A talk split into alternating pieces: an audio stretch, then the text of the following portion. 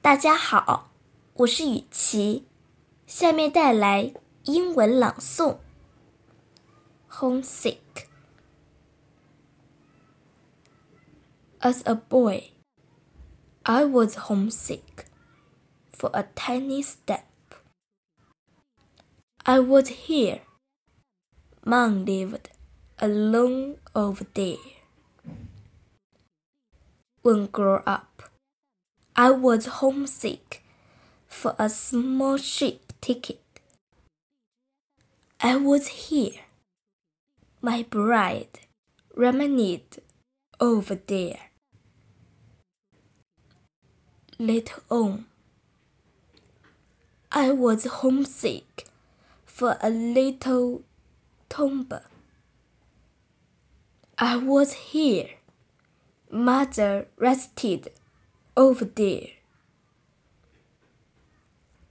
And today, I am homesick for a shadow street. I am here. The mainland lives over there.